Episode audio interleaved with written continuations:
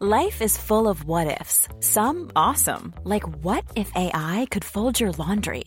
And some, well, less awesome, like what if you have unexpected medical costs? United Healthcare can help get you covered with Health Protector Guard fixed indemnity insurance plans. They supplement your primary plan to help you manage out of pocket costs. No deductibles, no enrollment periods, and especially no more what ifs. Visit uh1.com to find the Health Protector Guard plan for you. Ready to start talking to your kids about financial literacy? Meet Greenlight, the debit card and money app that teaches kids and teens how to earn, save, spend wisely, and invest with your guardrails in place. Parents can send instant money transfers, automate allowance, and more. Plus, keep an eye on spending with real time notifications. Join more than 6 million parents and kids building healthy financial habits together on Greenlight. Get your first month free at greenlight.com slash ACAST. That's greenlight.com slash ACAST. Ryan Reynolds here from Mint Mobile. With the price of just about everything going up during inflation, we thought we'd bring our prices down. So to help us, we brought in a reverse auctioneer, which is apparently a thing. Mint Mobile unlimited premium wireless. Have to get 30, 30, bit to get 30, bit to get 20, 20, 20, bit to get 20, 20, bit to get 15, 15, 15, 15 just 15 bucks a month. So, Give it a try at mintmobile.com slash switch. $45 upfront for three months plus taxes and fees. Promo rate for new customers for limited time. Unlimited more than 40 gigabytes per month. Slows. Full terms at mintmobile.com. Farándula 021, un podcast de cultura pop con periodistas, psiquiatras y vestidas. Comenzamos. Sean bienvenidos a Parándula 021, un podcast de cultura pop con periodistas, psiquiatras y vestidas. Y bueno, aquí estamos casi todos en la mesa porque vamos a iniciar hablando de un tema muy interesante que es la cultura de la cancelación. Pero también vamos a hablar de estrenos, vamos a bajar al averno, este, va a haber música, muchas cosas. Pero yo les suplico que se siente, porque la va a pasar muy bien con nosotros. Aquí está Pilar Bolívar. ¿Cómo estás, Pilar? Feliz de la vida, Horacio, de estar en este nuevo episodio de Farándula 021. Mauricio, ¿compartes la alegría de Pilar, sí o no? Por supuesto que la comparto. Feliz de escucharlos. Yo te quiero, Mau. Mauricio, Yo también. yo sé que Mauricio me quiere porque llevamos años de, de- de querernos, pero nunca lo demuestra. Es muy poco Sí, expresivo. es poco expresivo, pero te queremos, te queremos y sabemos que nos quieres. Está la, su majestad, la cumbia, la supermana. ¿Cómo, ¿Cómo estás, supermana? Super mega mana feliz, muy triunfadora, dirías tú ahora sí. Siempre eres Muy triunfadora. Está el psiquiatra Jeremy Cruz. ¿Cómo estás, Jeremy? Muy bien, muchachos. Tengo una pregunta para ustedes. ¿Soy psiquiatra o soy vestida? Tú Ya eres, eres reportero. Eres lo que tú Eres quieras lo que tú quieras, Jeremy. Exacto. Ok. Este Eres es un que- espacio abierto para lo que usted desee, doctor. Sí, Exacto. todos tenemos derecho a ser la mejor versión de nosotros mismos. Así como, por ejemplo, Maniwis, que es la mejor versión del mismo, con ese rubio que se hizo desde hace años. que No, pero, pe- pe- pero aunque ¿Qué? lo dudes, ¿Qué? papacito ¿Qué? ¿Qué? chulo, ¿Qué? ¿Qué? ¿Qué? soy mi mejor versión. Y soy rubio natural. No. Le duela a quien le duela. Ese Y a las rubio- pruebas me remito. No es natural. sí es no, natural. No, no, no. Ese rubio no se da ni en Noruega, fíjate. Con eso te digo todo. pobrecita, pobrecita de ti, de tu envidia, Superman. Ni en los Países Bajos, mi amor. Con eso te digo Bueno, yo que sí conozco, sí conozco lo que viene siendo Noruega. ¿Y a poco no me, no me confundías y gritas, Maní? Ah, no, no, No, es nunca vi a alguien tan rubio como tú, en serio. Ay, bueno, pero pues es que mira, ve- pero veme, veme la raíz. La- negra. Negra, sí, porque son mechas californianas Ah, inversas, papacito chulo. Oye, pero falta presentar a, a Horacio Villalobos. Un Ay, estoy aplauso yo aquí, porque estás muy feliz de la triunfador. vida. ¿Vas a estar todo el programa, Horacito? Este, no sé, como tú quieras. Bueno, vamos a ver. Por Bueno. lo pronto sí. Bueno, vamos a hablar de esta cultura de la cancelación, que todo el mundo la conoce, y el que no la conozca, se trata, háganse de cuenta, como cuando los romanos les cancelaban la existencia a los eh, cristianos en el, en el circo romano, o por ejemplo cuando la Santa Inquisición a los herejes también les cancelaba la existencia, o en Salem, ¿no? A las brujas, que, o a las mujeres que consideraban brujas, pues les cancelaban la vida. Y bueno, esta cultura de la cancelación siempre ha existido. Nada más que ahora pues es a través de las redes sociales, a través de echarte montón, cuando pues no piensas como piensan otros y más que debatir pues viene la cancelación. Y todo esto está en un artículo del New York Post escrito por Matthew Hennessy que dice, la cultura de la cancelación está fuera de control y únicamente la generación X es nuestra esperanza. Casualmente aquí habemos varios de la generación X. Entonces, pues eh, podemos este, discutir un poco al respecto. De y- cómo le vamos a hacer para de cómo le vamos a hacer, esto, ¿no? O, o- o si tenemos que aclimatarnos, no sé. Pero Mauricio, eh, por favor, eh, empieza a debatir, empieza el tema, tú desarrollalo, Mauricio. Me parece muy interesante su visión. Me parece que, que hay muchos de esta generación preocupados por darle cauce a esta furia. Porque lo que creo que está pasando es, es eso, es, es una masa en movimiento, sin inteligencia, tratando de cancelar todo lo que no les parece. Y por lo que él recurre a la generación X es básicamente por la experiencia y por los años por los años vividos, porque la generación X luchó por encontrar su lugar, luchó por los derechos, es una generación que entendió que había un autor y había una obra y, y había dos lados de cada historia. Entonces se está recurriendo a estas mentes a tratar de encauzar un movimiento que solamente puede dañar el futuro, que ocultar la historia nos puede ayudar a repetirla y que como bien decía Jeremy hace unas semanas, eh, se llama inteligencia contextual y creo que hace algunos años se puso muy de moda la inteligencia emocional y, y salieron muchos libros y se trató de educar muchísimo a la gente en ese tema y creo que hoy una de las inteligencias más importantes y que estamos necesitando más es esta, es entender que no sirve de nada ocultar eso, eh, ya lo hemos visto en miles de culturas, no funciona, funciona mejor la visibilidad y el entendimiento y funciona mejor que todos podamos expresarnos, que podamos entendernos y que, podamos, que podamos dialogar.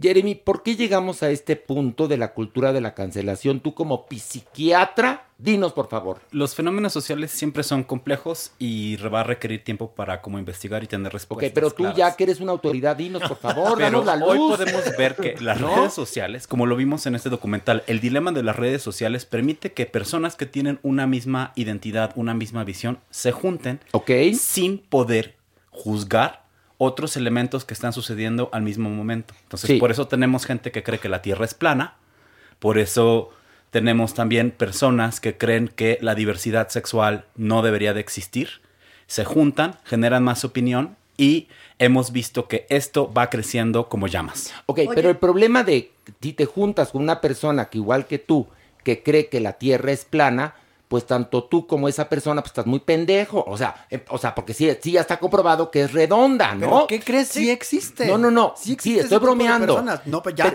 Pero, es que es muy bueno lo que tú pones en la mesa, porque así de absurdo es el aquí y ahora. Pero, perdón, lo políticamente correcto no consideran Viene que de ahí es- todo, de lo eso, políticamente eh, correcto. ahí, a eso iba precisamente Horacio, que es como una olla express porque es hipócrita, a fin de cuentas. Entonces, ¿qué pasa? Que por ser políticamente correcto, tú censuras, cl- clausuras, eh, eh, quitas toda validez del otro y esto se vuelve una olla express, por lo cual están incendiando, en este momento están incendiadas las opiniones y también los discursos están muy menores. La gente lee muy poco, es de bote pronta, toda la información es un tweet, es- son, son textos pequeños, o sea, pocas personas se ponen realmente a investigar y a estudiar sobre lo que van a cancelar. Ahora, estas generaciones que son eh, fans de cancelar, uno de los argumentos que tienen, espero no equivocarme, es que gracias a poder cancelar, no van a sufrir lo que sufrieron la generación X y la generación de baby boomers. Es que es uno de los argumentos. No, no, no, no, no, no. A ver. A ver, Superman, tú como paladina, di, di. Aquí está pasando algo muy curioso. La inmediatez. Sí. Todo lo que tenemos de comprar y de hacer y que todo sea rapidito, no nos está dando tiempo a asimilar. O sea, queremos avanzar, avanzar, avanzar. Cuando voltean estas generaciones y no les gusta lo que está atrás, lo quieren borrar. Y entonces ahí va a venir un gran problema porque van a repetir esto que ellos no quieren ver. Se va a destapar como ella expresa en cualquier momento. No por taparlo quiere decir que no exista, lo hemos dicho miles de veces. Y además, de una forma muy agresiva, Maniwis. A mí no me gusta lo que estoy viendo, lo bloqueo. Pero antes de bloquearte o cancelarte, te pongo un estigma y te pongo una etiqueta de persona non grata para que todos los demás vean que tú estabas equivocado. Y no que yo. es la famosísima letra escarlata. ¿No? exactamente. Ahora, doctor Jeremy, yo quiero verdaderamente invitar a la gente a que lea eh, The Handmaid's Tale, una novela que nos habla qué ocurre cuando la cultura de la cancelación y la poca tolerancia y la corrección política llegan a esos grados. Lean la novela o vean La la, serie. serie, que ah, me gustan las dos. Es una serie distópica, igual que es una novela distópica, eh, que escribió Margaret Atwood y es francamente sensacional y creo que es un poco, eh, pues, lo que puede llegar a pasarnos, ¿no? Es que esto es justamente lo que iba a mencionar. Margaret Atwood siempre lleva al extremo cosas que ella investiga, porque es como una gran lectora, una gran investigadora. Durante varios ciclos, la historia va cambiando de momentos de apertura a momentos de cerrazón y esto es como algo habitual. Neil Howe, que es un investigador historiador, decía justamente que esta década, todos los 20 del siglo XXI, va a ser una época de contrastes específicos donde la gente va a estar peleando entre valores conservadores y valores que van hacia la apertura. Y hoy justamente, gracias a las redes sociales, estamos viendo esta lucha en vivo y constantemente hacia todos los personajes. La inteligencia contextual es lo que nos puede salvar a todos. Entender... A ver, ¿puedes describir qué es la inteligencia contextual para la gente que nos está escuchando y entre ellos yo? Básicamente, ¿Y la Maniwis? Básicamente, Chávez es como la integración de diversos tipos de la inteligencia emocional, tu capacidad de memoria, tu capacidad de abstracción y entender, por ejemplo, un contexto o un chiste que se hizo en los años 30 y entender que eso fue en una época en los años 30 donde existía el racismo, donde existía la separación, hablando específicamente de Dumbo y los personajes que podrían ser hoy considerados altamente negativos o nocivos, en esa época Pero se veían de forma lo que pasa es que distinta. entonces le dan, eh, eh, en esta cultura de la cancelación, el poder, todo el poder, a un dibujo animado.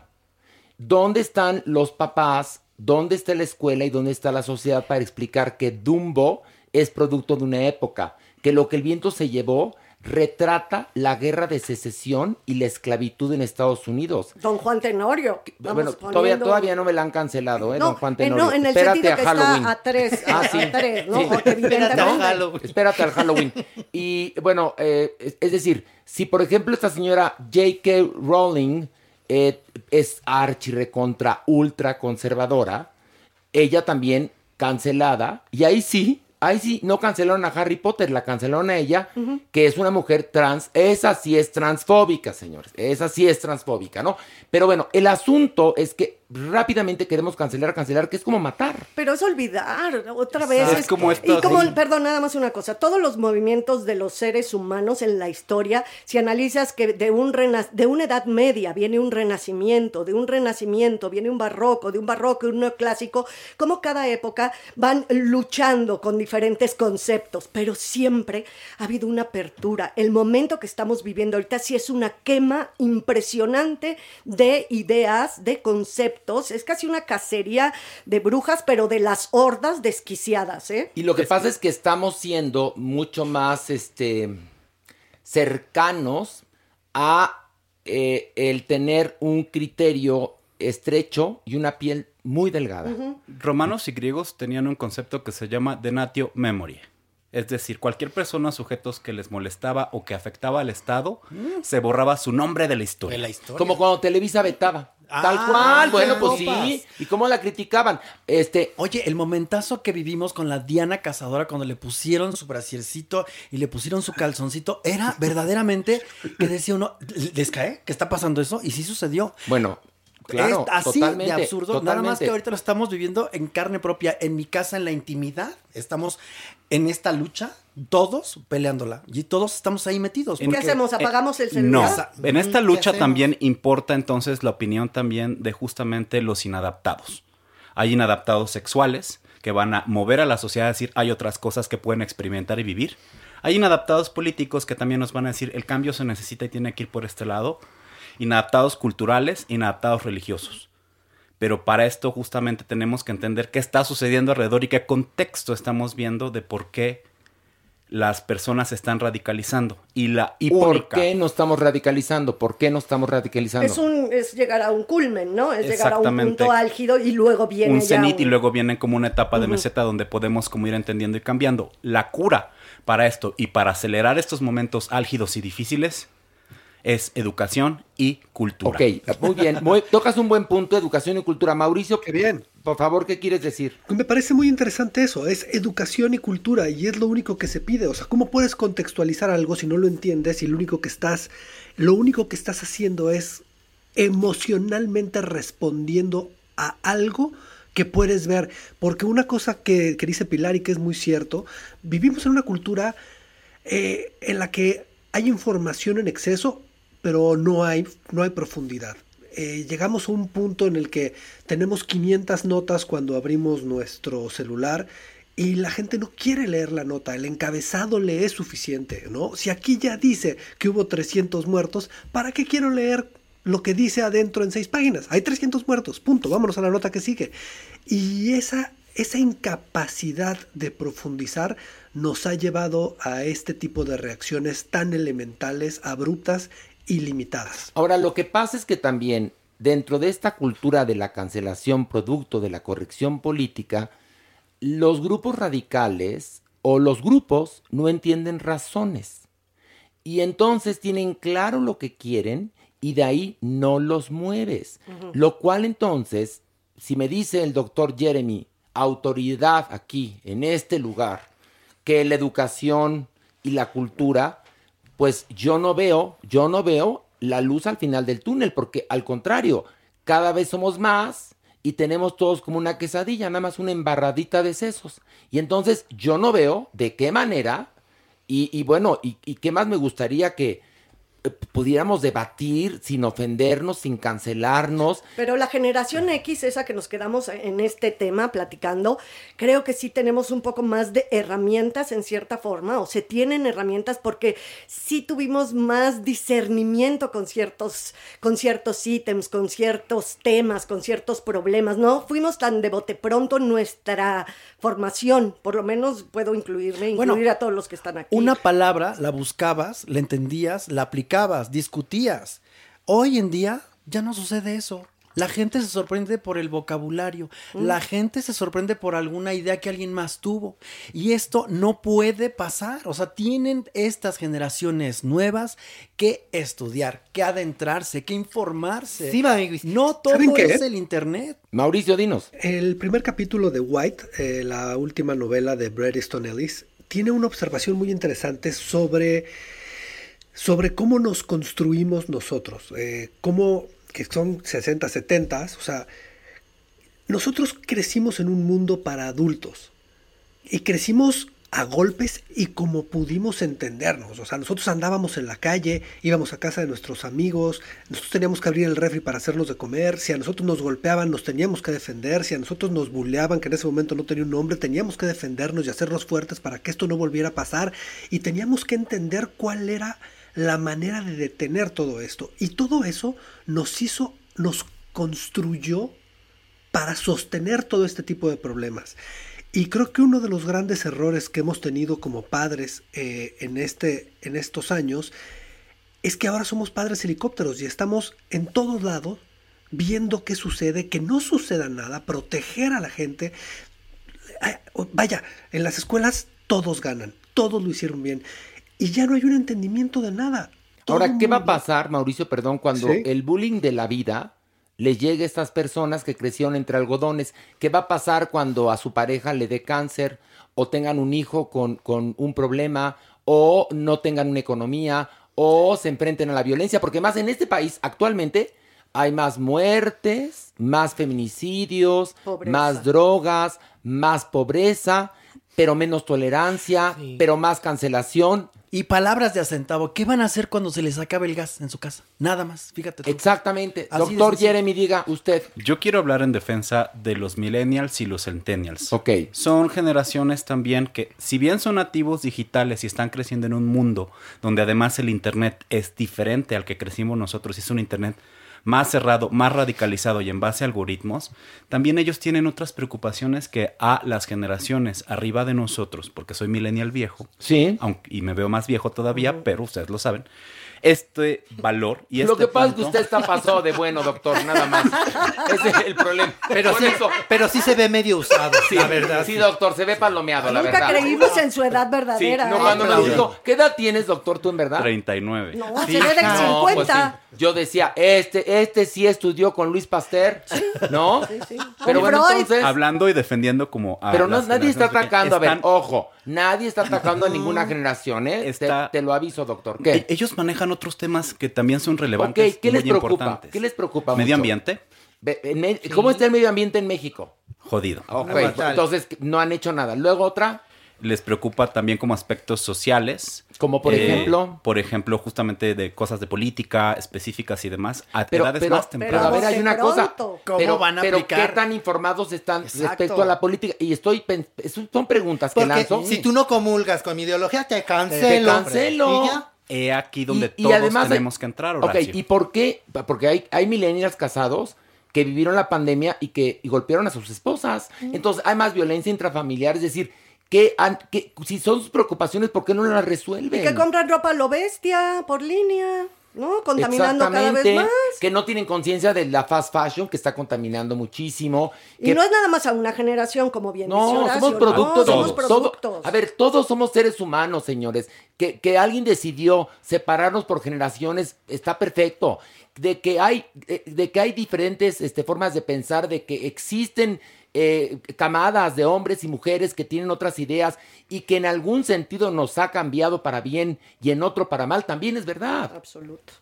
Pero- y lo que yo quiero mencionar es, al final de cuentas estamos a hombros de gigantes y las generaciones y las personas de atrás nos dieron derechos civiles que hoy gozamos y que es justamente lo que tenemos que defender y enfocarnos en estos. Uno de ellos es el derecho a expresarnos y a defendernos. Yo lo sé, pero entonces si te expresas y tu, y tu opinión, yo no hablo de atacar, hablo de opinión, tu opinión eh, es contraria a la opinión de otra persona, la otra persona si no tiene los argumentos, porque además, claro, no estamos, este, ahora sí que en un tren directo a la cultura, sino todo lo contrario, te ofendo y te cancelo. Ese es Eso el es lo que es terrible. Eso es a mí lo que me parece muy terrible. Que no es un diálogo de ida y vuelta, es la cancelación de lo que Y está no es un diálogo de... esta mesa. No es un diálogo de ideas. porque no hay profundidad en ellas. Qué interesante que en este podcast estemos con este pimponeo, cosa que no sucede con estas nuevas juventudes. No suceden este tipo de cosas. O sea, ya, os- ay, qué padre, ¿qué compraste? ¿Qué hiciste? ¿Qué llevaste? Aquí, ahorita, estamos demostrando una preocupación para lo No, bueno, que nos viene. preocupa. Yo no sé si ah, ¿No? eh, otras generaciones lo comentan o no lo comentan o les vale gorro, pero, pero el doctor Jeremy, que es millennial y que pertenece a esa generación, también es una generación que por otro lado sí cree en los derechos de las personas, lo cual está muy bien, porque en eso sí hemos avanzado, ¿no? Muchísimo. Pero también por otro lado, también por otro lado, eh, resulta que por encima hay una serie de cosas que aparentemente son positivas, pero por debajo siguen los mismos demonios, Pues es porque hablamos de los hablaba. derechos civiles en Estados Unidos. La esclavitud fue abolida hace cientos de años. Pero realmente, cuando pasa algo al respecto, es con Martin Luther King en los 60. Pero acabamos de ver lo, de, lo del señor Floyd. Es decir, los seres humanos somos muy difíciles. Por no sé, supuesto. no y somos sé. yin yang y somos blanco y negro y la gama de grises es enorme, entonces no podemos, también creo que lo maniqueo es lo que permea en la actualidad. Es bueno, es malo, es bueno, es malo. Entonces al no haber esta gama de grises, se queda el discurso en una cosa maniquea básica. Creo que ese es otro de los pedicures. En la década de los 60, los hippies decían amor y paz. Pues resulta que no. Y es una generación, es la generación de los baby boomers, si no me equivoco, ¿no? Es de los un poco antes, Un poquito de, antes. de la posguerra hacia los años 70 y después vienen los X, Bueno, entonces, eh, pero la generación de nuestros padres, ¿cuál es? boomers. Baby boomers, boomers. ¿no? Son amor y paz. Es cuando dicen no al brasier, sí a la píldora, es cuando... Los derechos de las De las mujeres. Exactamente. Aunque ya teníamos a todas las sufragistas desde principios del siglo XX. Pero ahí es donde es un, es un, un calentamiento, una explosión. No, y es cuando- temas. El Cuando- año 68 fue difícil para muchos países, por ejemplo, por la búsqueda de derechos eh, para los jóvenes. Pero estos jóvenes hoy son abuelos. Y estos jóvenes hoy están teniendo como un enfrentamiento con otros jóvenes que tienen otra agenda y otros problemas. Entonces, como diría el Buki, ya para terminar, eh, ¿A dónde vamos a parar? vamos a parar? Ah. Porque tenemos que ahora sí que pasar a películas, series y otras cosas, a Mira, chusquear, a a jotear y a lo que nos gusta. ¿Qué? ¿A So- dónde vamos a parar? doctor? Sócrates desde hace más de mil años se quejaba de los jóvenes que no respetaban a los adultos y que no trataban bien a la polis. Esto va a repetirse una y otra vez. Les digo, la defensa es cultura y educación.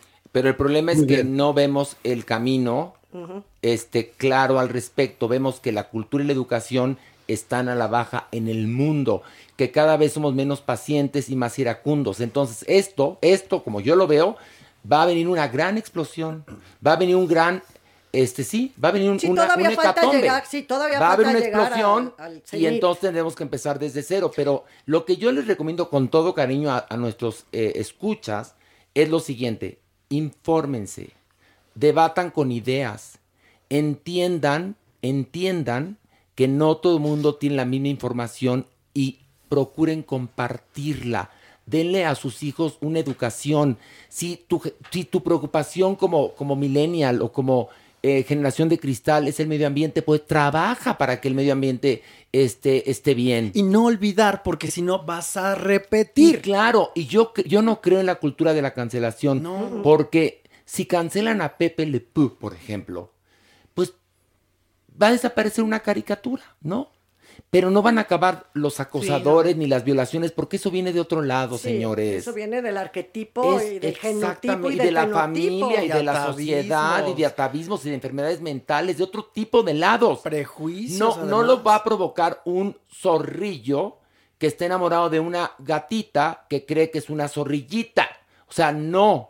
No viene de, de cancelar Dumbo, de cancelar Peter Pan. Viene de otras cosas. Si queremos luchar contra el racismo, entendamos que todos somos iguales. Porque señores. estudia la historia, para no repetir esos errores. Yo estoy necia con esto, pero sí, es muy importante. No, porque sale muy bonito. No, te de sale verdad, precioso. vida, te lo digo. Estuviste eso. ensayándolo allá afuera. Las nuevas generaciones tienen que tener esto tatuado en el alma. De verdad se los, se los pido, quien me escuche, repitan, vean esto en otras generaciones. Por favor, no olvidar, porque si no van a pasar por unas muy, pero muy feas y muy Oye, duras. yo que soy abiertamente gay, cuando querían cancelar Vaselina, que por Ay, homofobia dije, no, pues no, ¿dónde, no, hay, ¿dónde, no, hay. ¿dónde hay homofobia en Vaselina? no, o sea, yo nunca vi un personaje gay en Vaselina, ¿no? Y luego, entendamos que en esa época así eran los roles, ¿no? Podría ser más Desafortunadamente. misógina que homófoba, ¿no? En No, la acusan de ¿no? machista, Pues por de supuesto, machista, Vaselina, sí. pero, pero, pero ¿te parece ta- que...? No, a mí no me lo parece, pero ya sabes que... No porque exista un libro de historia, vamos todos a la guerra. A mí entre ejemplo, el diapasón sea más abierto, o sea, entre más temas sepas, más historia, más cultura tengas, puedes tener una visión más clara de lo que sucede. ¿no? Muy bien. Ya han visto Qué lo bonito. que ha pasado en los países donde se ha recortado el presupuesto de educación y por supuesto de cultura, acaban a la deriva. Este, híjole, ahora sí que estuvo intenso. El, es más, ya se acabó el podcast. No, no, es cierto. ahora sí, tú, por favor. Ya, Te vamos, a, te vamos a cancelar. Falta chusquear, falta chusquear que es Bueno, entonces vamos a chusquear. Mauricio, Supermana, Jeremy que se quiera comer un sandwichito, ándale, va. Deja tú que se vista, nada más con No, eso. Jeremy mi viene, Jeremy. viene en un, en un batik. Tiene Bueno, calor, tiene calor. Tienes que hacer calor, mi Jeremy, tú haces muy bien. Parece que tienes bochornos, mi Jeremy. Es por la edad. Jeremy, nomás, nomás te falta la cuba en el cuello. Así como, Como para señora locochona. Muy bien, señora locochona. Este, bueno, pues, ah, y otra cosa nada más. Esto, la, teoría- la, la, la- ¿cómo se llama? Esta cosa de la cancelación, ¿no?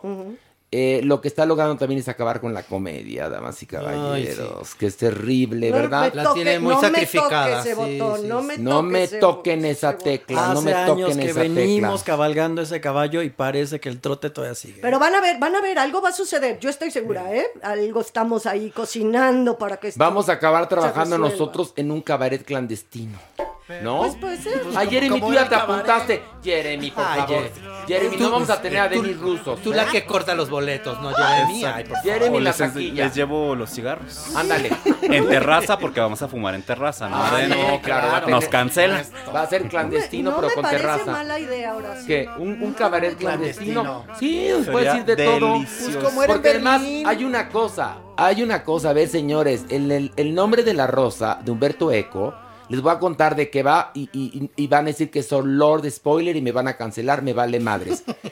Eh, Todo el asunto del libro, del libro este, del nombre de la rosa es porque Es el libro. el libro secreto, escondido y que tiene las páginas envenenadas es el libro de la risa de Aristóteles. ¿Y Exactamente. qué dice Aristóteles en este libro de la risa? Que si te ríes del poder, el poder desaparece. Y actualmente nos tienen con esto de la corrección política y la cancelación con el pie puesto en el cuello.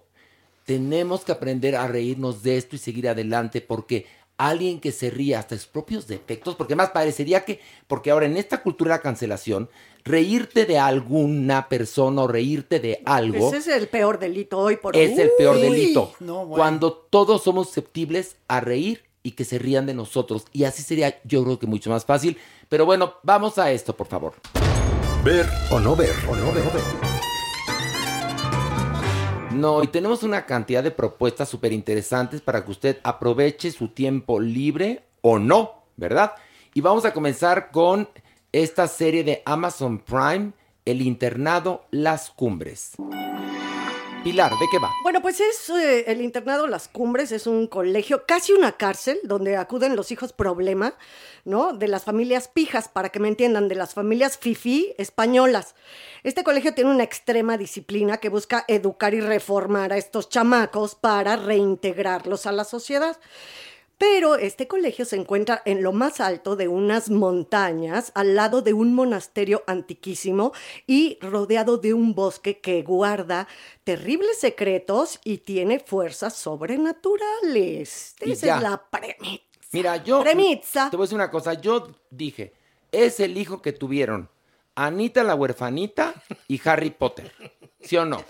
¿Verdad que sí? Pero está bastante divertido, No, no, no, a ver, ¿eh? perdóname. Harry Potter lo adoro y Anita la huerfanita la amé. Más, Pero te voy a decir algo, agarraron a Anita la huerfanita y Harry Potter, los mezclaron y dijeron, ya tenemos la serie española que va verdaderamente a flipar a todo el mundo. Aderezado con la bruja de Blair. Sí, sí, Un pero, poquito, pero, no, pelito, pero un ya está en Harry Potter, ya está en Harry Potter. A ver, Mauricio, ¿qué te pareció a ti esta serie que tiene Amazon Prime?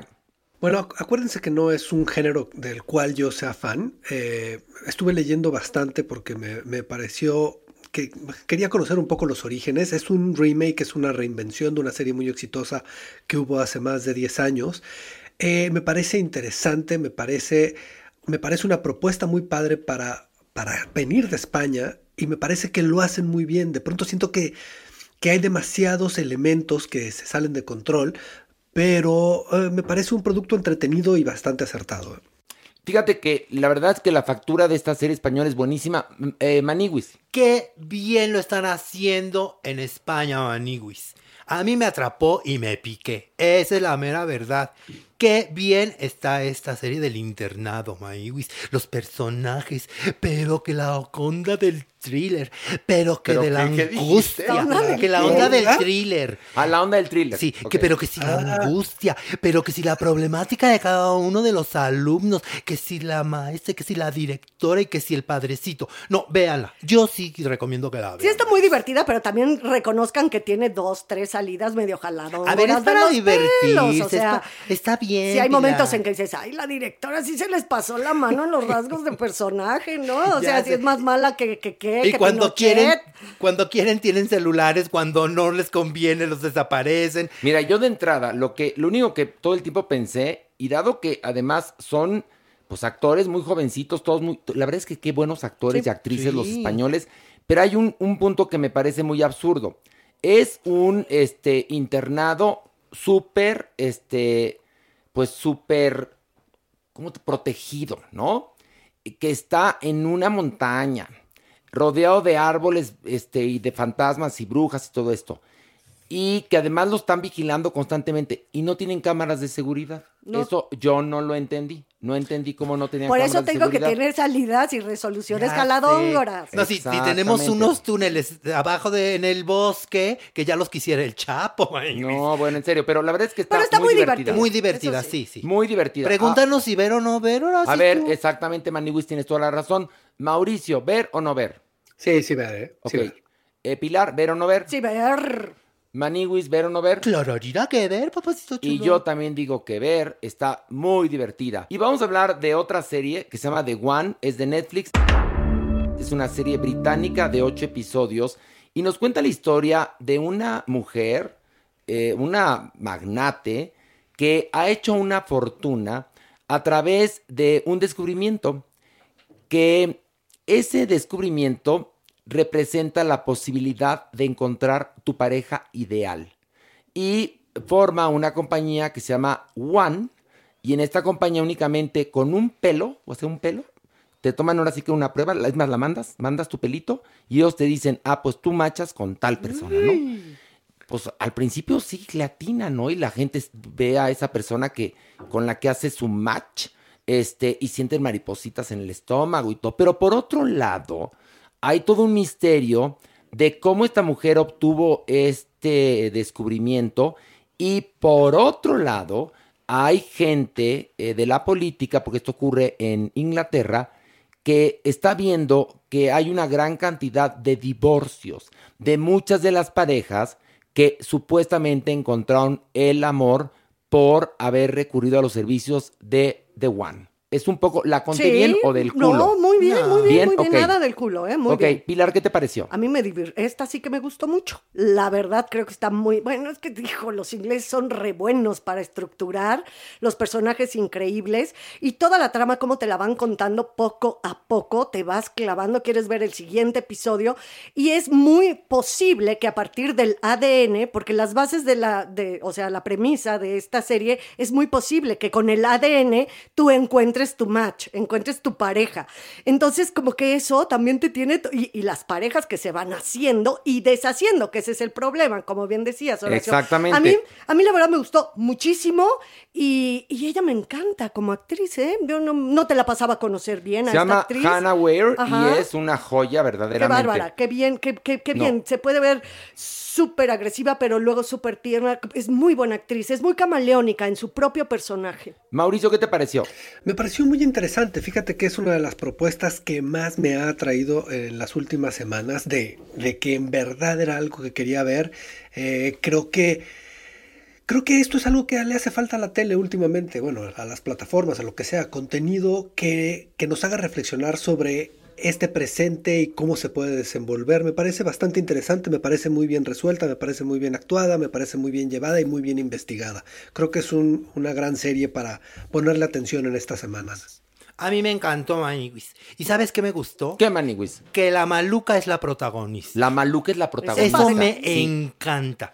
Y vas descubriendo el por qué en realidad es maluca. No, es maluca, pero Oye, lo que le sigue. Y están jugando con esto que todo mundo. Bueno, yo no sé ustedes, al menos yo sí. El amor. Lo he sentido, esa mariposita en el estómago. Pero tú, ne- tú no necesitaste ni el grinder, fíjate, para encontrar el amor. No, no, no, no. A ti te llegó como tiene que llegar así, de Pero sorpresa. ese amor, Pero- ese amor está lejos No, es- todavía. pues cada vez más Pues por eso ha durado.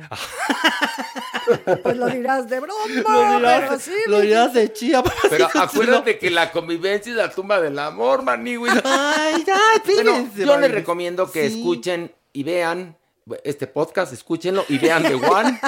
Te La verdad es que, ¿qué tal la libre, verdad? Tú muy bien, tú la muy iba bien. cajetear, Manga, manga, no, no. eso se llama llama, sacarse mira, la de ese es colmillo. El asunto es que vean The One, en verdad, eh, a mí hace mucho tiempo, porque ya, ya ven que hay mucha oferta de series, no me pasaba, el, acababa un capítulo y ya empezaba yo el otro. Ahí sí me entró un poco esta cultura ya de la desesperación, de que no tenemos paciencia. Bueno, la adoré. Vamos a hablar de una serie documental que se llama The Lady and the Dale de HBO. Mauricio, ¿de qué va? Eh, es una serie bastante interesante, es una serie documental que nos cuenta la vida de Elizabeth Carmichael, que es una, una empresaria transgénero que en los 70s prometió eh, revolucionar la industria del automóvil con un auto de tres ruedas y, y había muchas promesas, pero dentro de su persona había secretos y un gran misterio. Es una serie que me pareció bastante interesante, es una serie corta de HBO Max que es de esas series que de pronto se pierden entre tanto contenido que hay ahí y creo que es una serie que también habla de ese tipo de conflictos que en un momento nadie, nadie, nadie mencionaba, sucedían y se quedaban atrapados en la historia y hoy en día con este exceso de información que viene hacia nosotros a través de, de los contenidos, llegó. Y me parece que yo me la pasé muy bien, la verdad. Pilar. Me- sí, yo también me, me- me atrapó la historia de este personaje que nos presenta, ¿no? Y, so- y sobre todo saber que ella a, a los 40 años es cuando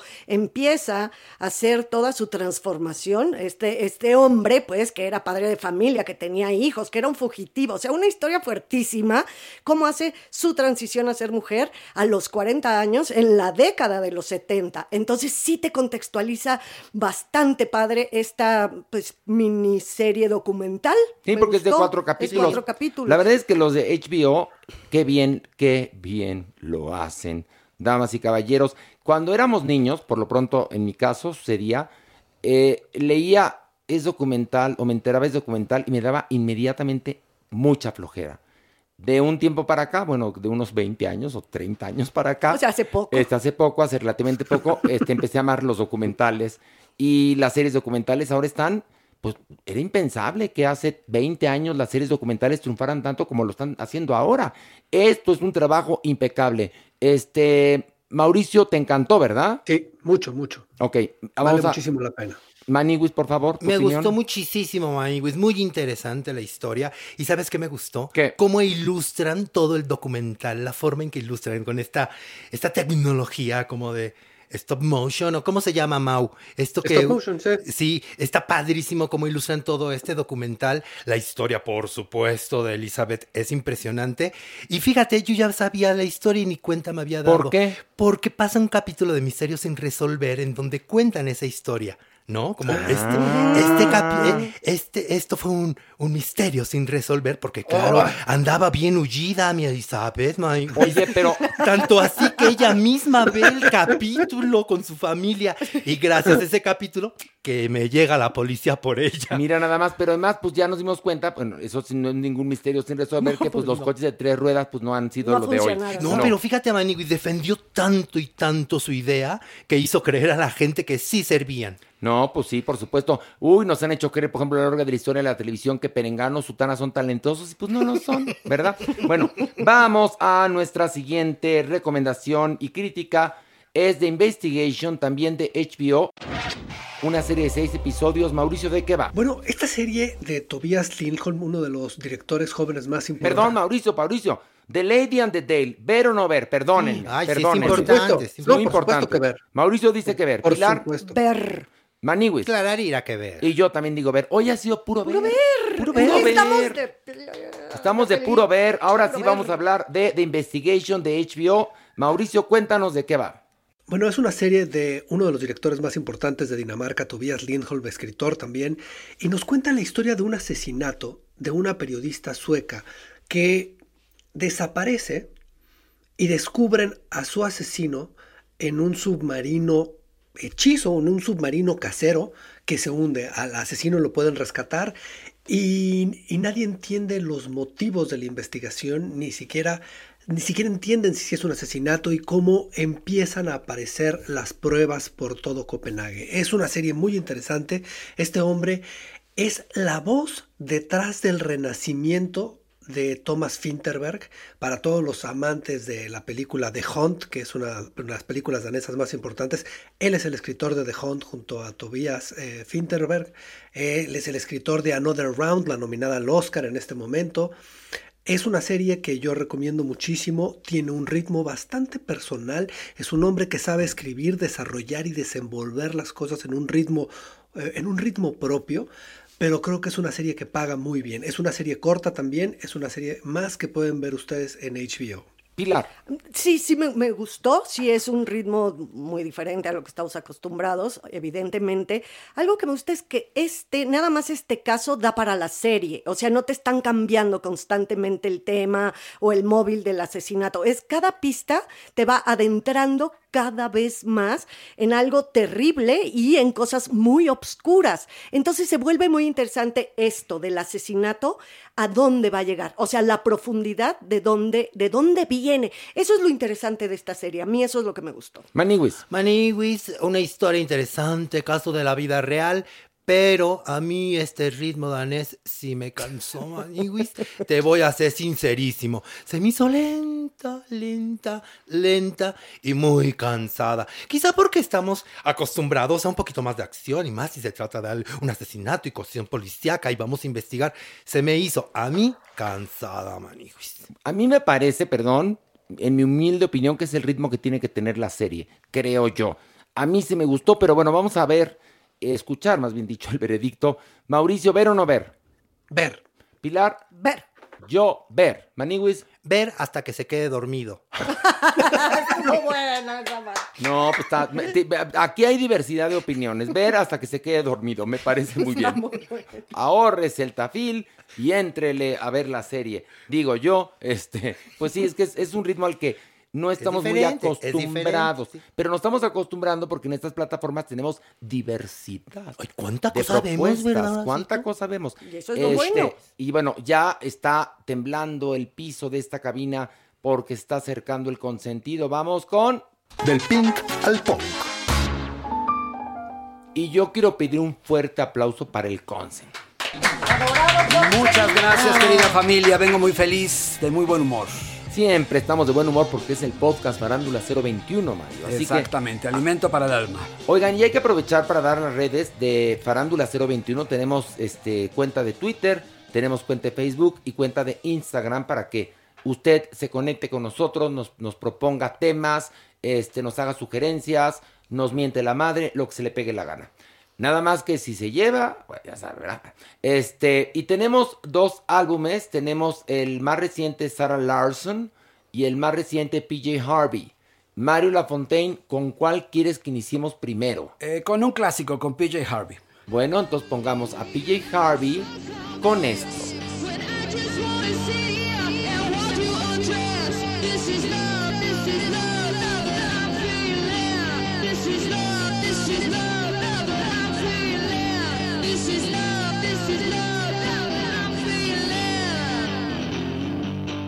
Y el álbum se titula Stories from the City, Stories from the Sea. Eh, Mario, cuéntanos, ¿qué te pareció? Bueno, este es un álbum, su quinto álbum considerado su obra maestra. Este disco fue publicado originalmente en el año 2000, pero ahora está de moda a partir de la pandemia que están retomando sesiones y lanzando demos y, y caras B y rarezas y otras, otras versiones de las piezas. Y en este caso, este disco que habla sobre el amor que le tiene PJ Harvey a Nueva York que es bastante crudo, bastante rudo, porque recordemos que ella es una de las grandes del post-punk. Yo pienso que es una de las artistas más importantes del nuevo siglo, aunque existe desde el anterior, pero realmente es muy respetada.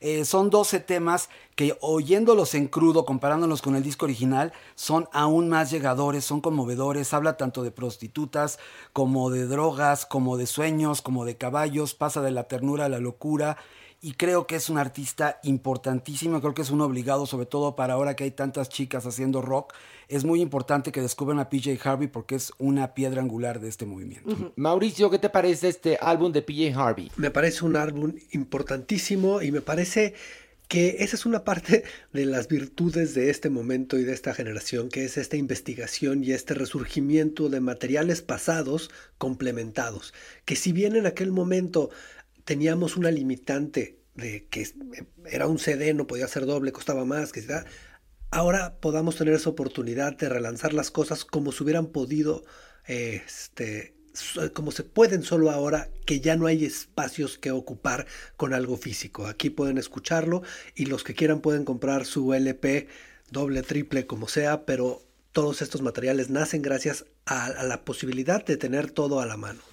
Ácida, dar cosa, sí es muy oscura, no todos los o sea, sí tienes que tener un mood evidentemente para escucharla. No, no puedo estar en el tráfico oyendo todo el todo el, el disco, no, porque tú lo sabes es muy punk, es muy rockera, es muy fuerte, pero tiene un sello particular, indiscutible y me da nostalgia, Mayito, tú lo sabes, o sea, de repente vienen así como flashbacks de la juventud, ¿no? Pocos este- saben que tú fuiste muy punk y muy Sí, alternativa. Exactamente.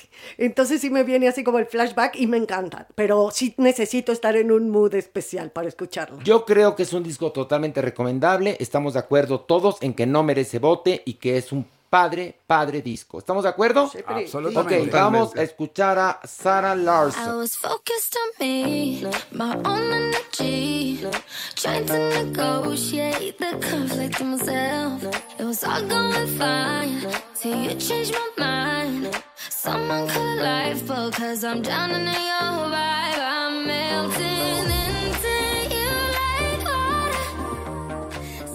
Mario Lafontaine, ¿qué te parece este disco de Sarah Larson que lleva como título Poster Girl? Bueno, aquí sí literalmente estamos pasando del punk al pink. Aquí creo que este es todo lo contrario de lo que llamamos de PJ Harvey. Este es otro lado de algo que es muy importante. Este es el tercer álbum de estudio de esta cantautora sueca. El segundo en ser lanzado eh, mundialmente, se lanzó el 5 de marzo.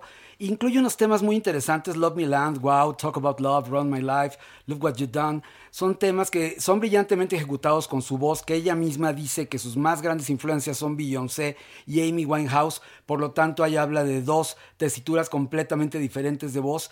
Pero creo que está muy interesante, creo que es lo que haría una de las chicas de ABBA si le correspondiera hoy en día la música. Yo- eh, ella misma se llama Scandipop, por Escandinavia, claro. Eh, tiene una tendencia a disco con sintetizadores, pero también usa cuerdas, como se usaba en la música disco. Eh, creo que eh, también tiene elementos de música popular nórdica, porque hay momentitos, instantes medio folk mezclados con todo este synth. Y el disco es conceptual sobre la ruptura de una pareja y la celebración de una nueva. ¿Te gustó? Mucho. Ok, Mauricio Valle, ¿qué te pareció? Sí, me parece un disco que tiene un gran ángel, me parece un disco que es divertido, que es fresco, que suena muy bien, que, que te invita, que te invita a pasar un buen rato.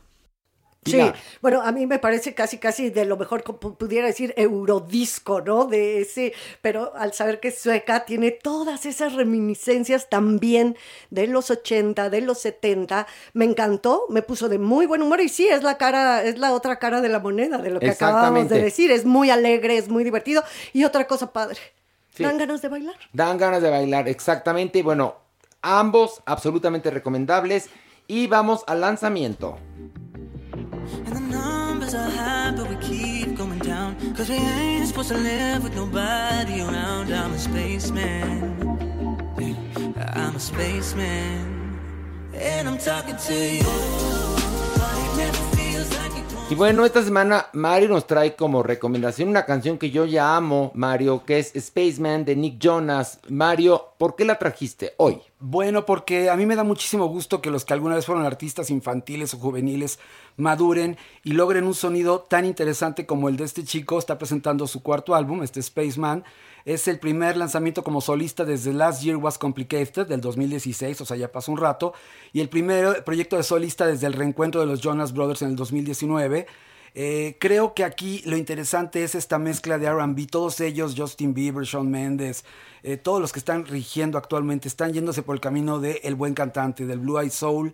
Eh, este rollo chill que dices es muy interesante, la canción es deliciosa, está dedicada a su esposa eh, y creo que es padrísimo darse cuenta de cómo algo que yo, por ejemplo, hace 10 años hubiera dicho, los Jonas Brothers, Dios me libre de oírlos. Y hoy en día digo, qué buen disco, qué buen artista, y hay que darle una oportunidad a la gente. La enfermedad se cura con los años. Mauricio.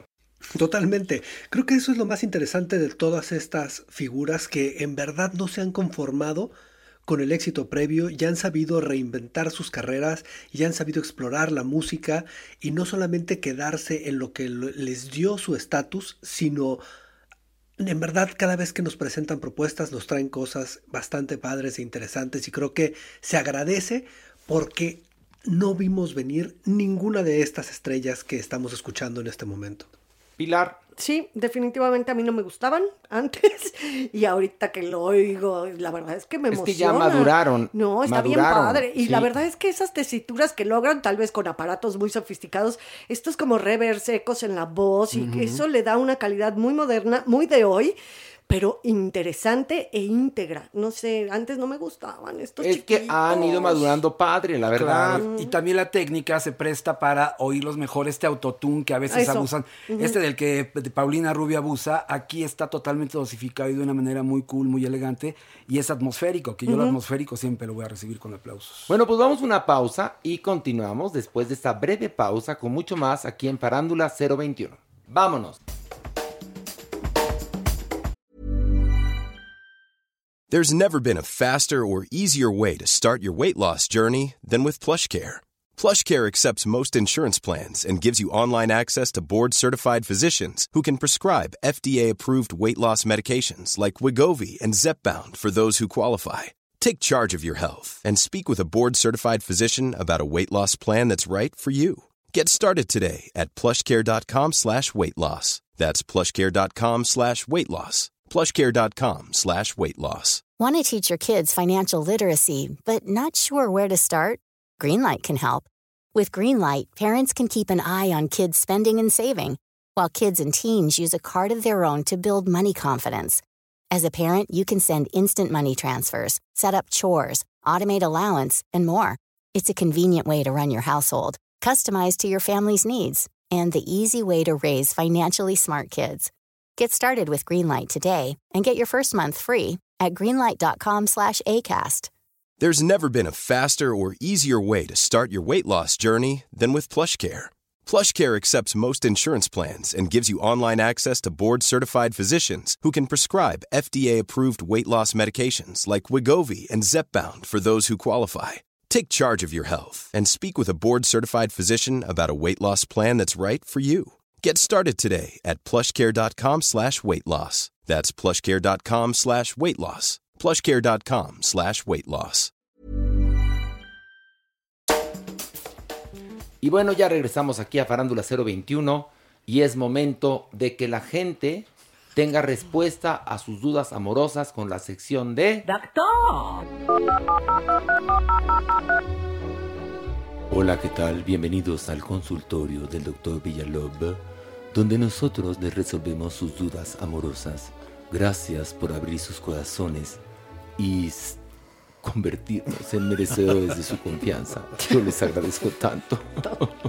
Dígame, Maniwis. Doctor Villalobos, ¿yo le puedo hacer una consulta privada o tengo que escribirle?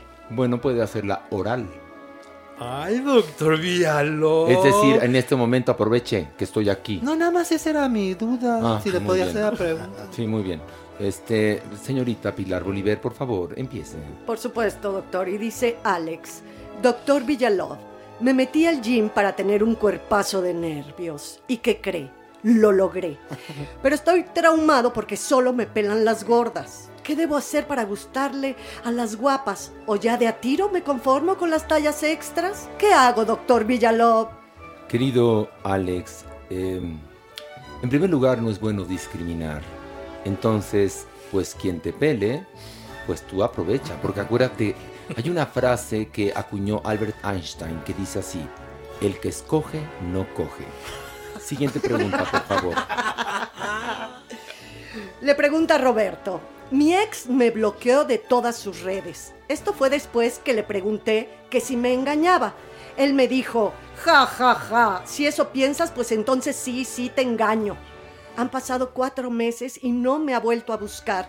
¿Será que su orgullo se lo impide o será que ya tiene un nuevo amor? Help me, doctor Villalov.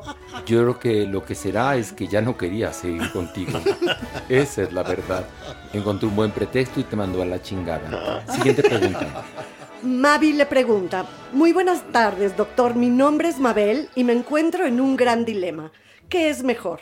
¿Esperar a que el amor llegue por obra del destino o empezar a buscarlo por mí misma? Nunca he tenido una relación en mi vida y me gustaría experimentar eso. Ayúdeme con su consejo, por favor. Sí, mi querida Mavi. Eh, mira, yo recomiendo que nunca esperes a que llegue el amor. Búscalo. búscalo, métete al internet, hay una página llamada sexyservidores.com. Escoge el hombre de tu preferencia y ten un orgasmo muy sabroso. Nada más, eso sí, ten tu chequera junto de la cama para que puedas pagar por el servicio. Siguiente pregunta. Sajima le pregunta, hola doctor Villalob, mi mejor amiga me ha dicho que me ama, pero cuando yo se lo digo, ella no me dice nada. ¿Me ama o no me ama? Esa es mi pregunta, doctor Villalob. Ah, soy mujer. Yo creo que tu amiga únicamente lo que quería era calarte. Nada más. Para después bulearte y hablarle a la gente de quién eres. Yo te recomiendo ser orgullosa de tu sexualidad y la próxima vez que la veas, dile si tenías tanta curiosidad, ¿por qué no bajaste al pozo de los deseos? Y con esta pregunta, que espero que haya sido de su entera satisfacción, despedimos esta sección. Muchas gracias. El haber. Unos a otros conmigo. ¡Ay, maniwis! ¿Están listísimos para que bajemos al averno? ¡Ay, qué Nos estamos quemando, empezando a tatemar. Bueno, vamos a ¿Trajeron sus botas mineras para que no nos resbalemos? Sí, vamos Muy a bien. agarrarnos de las manos para bajar al aberro. Una, dos, tres y vámonos. Manos. Ay, a ver, doñinini. La vida es una tómbola, tom, tom, tómbola. Ay, la vida es una... to- ¿Qué? Le estoy enseñando a cantar al diablillo. Cada vez aparece más pronto, doñi. Oiga, sí. Ay, se está saliendo de los círculos del infierno. ¿Y tiene usted algún problema con ello? No, porque amo verla. Ah, pues muy bien. Entonces, bienvenidos a la verlo, muchachos. ¿Qué les trae por aquí nuevamente? Pues bajezas, doñinini. ¿Qué Nada más? Bajezas, bajezas. ¿Ves, diablillo? Te lo dije. Estos no bajaban por comida ni por cobijo, por bajezas. Va, El morbo, doñinini. El morbo. El morbo como alimenta. Pero bueno, también el, gracias al morbo, por ejemplo, se descubrió pues la vacuna del COVID. Porque es la curiosidad. Pero esa- bueno, tú muy bien, Ah, lo ya dijiste ves, muy bien, que no era ¿verdad? morbo, curiosidad. Bueno, Pero también pues, la curiosidad es, es parienta muy cercana del morbo. y mató al gato. ¿Qué? Eh, La Ma- curiosidad mató, mató al al gato. gato. Sí, sí, exactamente. Así Pero- que ten cuidado tú, niña, no te vayan a matar. ¿Por qué? Piénsalo después en tu casa. Vamos a lo que sigue. A ver. Ay, pues les traigo unos escandalazos, Maniwis. Escandalazos vintage. ¿Qué, qué significa escandalazos vintage? O sea, vamos a irnos al pasado, Maniwis. Porque en todas las épocas hubo averno, ¿eh? ¿Y es época de la doñinini? ¿Esa época? ¿A la que vamos a viajar? ¿Sí? Pues con suerte y hasta le echo ahorita su averno. A mí no me vayas a enlodar. De una vez te lo digo, por favor. Pues, Atrás. Oye, Pues cuídese. Usted ya está- cancélelo.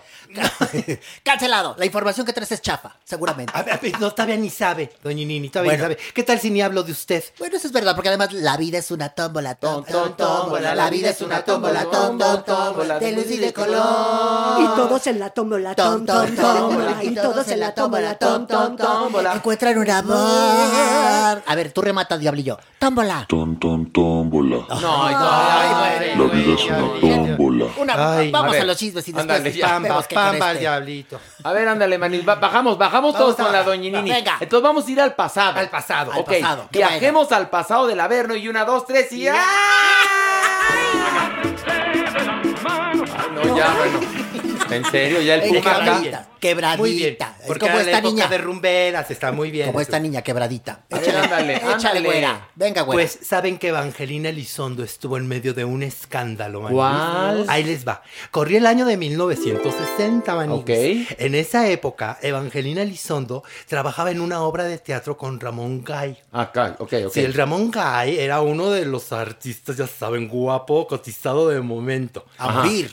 A morir, A morir, precioso. precioso. Bueno, Evangelina Elizondo ya se había divorciado para ese entonces de un ingeniero que se llamaba José Luis Paganoy. Ok. Bueno, ellos estaban en su obra de teatro, Ramón Gay y Evangelina Elizondo, y tenían una dinámica.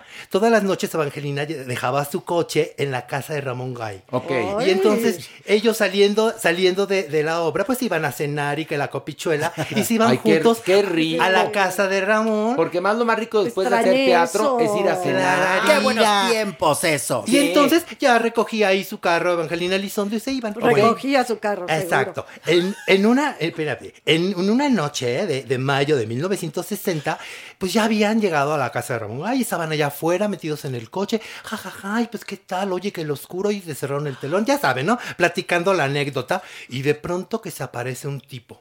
Enojadísimo, por qué? robusto, alto y que les toca el parabrisas. Obviamente dijeron, ay, ¿tú quién? Y que le dice Evangelina, es mi ex marido. Y entonces este desde fuera les empezó a gritar, ¿qué te pasa? Bájate, bájate, que no sé qué. Y Ramón Gay dijo, espérate, ay, güey, todo se arregla con palabras. Abre la puerta a Ramón Gay y más tardó en abrir que este le da el empujón y saca jalones a Evangelina Elizondo del coche y que le da un bofetadón. A la voz en español de la Cenicienta, Evangelina. Exactamente. A, do- a- a Mama Elena. A Mamá Elena, sí, Elena. sí, de mirada de mujer. Bueno, pues Ramón dijo, oye, ¿cómo te, tra- te atreves a tratar así a mi amiga? Voy a defenderla. Bueno, más tardó en acercarse que este ingeniero José Luis Pagoni sacó una pistola y a No. quemarropa le da dos. Hola. Ay. Y le digo algo. Le quitó lo alegre. No. Lo gay. no. Sí, cómo no. Ra- este hombre, ¿cómo se llama? Ramón, Ramón Gay. Gay. Sí. Era gay. Eran Era- amigos. Sí, Eran como se dice, como decimos, comadre. Espérate, Como mi amigo. Ernesto Alonso. Espérense, Ándale, pues ahí ándale. les va parte ¿Qué? del chisme, mami. qué bárbara. Obviamente va Evangelina y dice, asesino, maldito. Y le dice, mira, tú regresas, sino también a ti te mato. Ya los vecinos inmediatamente al escuchar el escándalo, pues se llevan, ya van a la ambulancia y, Ra- y mira, Ramón le decía a Evangelina, no me dejes morir. Pues muere esa misma mañana Ay, en, qué el, en el hospital Rubén Leñero. Pero entonces. celos, qué eh, horror. en ese Pero- entonces, un actor ocultaba su sexualidad. Sí, Sí. porque ahí bueno, les va, ahí en la les va. actualidad todavía hay muchos Bueno, actores que ocultan su sexualidad. aún- Estamos en el averno. Sí, sí, sí, A totalmente. uno de los que primero le informan del- de, la muerte es Arturo de Córdoba Maniguis. Ay, lloró a mares. Lloró a mares, precisamente, Sí. porque se especulaba que ellos eran pareja, Ramón Gay y Arturo de Mi Arturo. Córdoba. A mí no me pregunten, yo no sé nada. Yo no las vi Es nunca cierto, besándose ni nada. Ni, ni manitas calientes, ni yo jamás. ¿Qué? Jamás. Fíjese, ¿qué tendría de malo? Pero tenían que ocultarse porque era el amor que no se atreve. Prohibido. Era el amor que no se atreve a confesar su nombre. Así le decían en ese entonces. Porque acuérdate que en aquellos tiempos el amor tenía cara de mujer. Exactamente. Sí, ¿no? Y la homosexualidad era considerada como una enfermedad. Sí, enfermedad. Bueno, para que vean, ¿esto cuándo fue, Maniwis? 1960. O sea, no hace tanto tiempo. No hace Pues tanto. hace bueno, 60 ya, años. ya, ya, ya, ya. ya, no, no, pero no hace tanto, por Oye, favor. no, Ustedes 60 están- años, ¿cómo hemos cambiado de 60 años Benditos para los acá? dioses, algo Ahí ha está, en eso cambiado. hemos cambiado No, para sí, bien. y tanto hemos cambiado. ¿Saben que, que llamaron a declarar a este ingeniero? Que dicen, oye, ¿por qué le diste balazo? Y dijo, a ver, momento, es que tengo una excusa. Yo sigo enamorado de mi exmujer. ¿Y eso qué? Y los vi que estaban cometiendo actos inmorales en el interior del auto. Y entonces yo sentí celos. Y cuando fui a reclamar, el señor Ramón Gay trató de agredirme y yo por defenderme, por eso le disparé. No manches. resuelto. ¿Sabes con qué podemos rebotar esto? ¿Con qué? La vida es una tómbola de, tómbola, de luz y de color. Tómbola, Y encuentran un todos, en la to- y todos en la tómbola, tom, tómbola. Y... Tómbola. ¡Ay! bravo, vaya, bravo, bravo, bravo, bravo, Lo hizo. No, y nosotros estamos fan- fantásticos, No, fascinantes. No le costó nada de trabajo. No, nada de trabajo. tómbola, ¿Bajamos a ¿eh? otro? Va, Sí. Otro nivel. Órale, Pero seguimos en, en, en, en chisme vintage. Chisme vintage. chisme Ya me gustó, me y interesó. vámonos. Venga.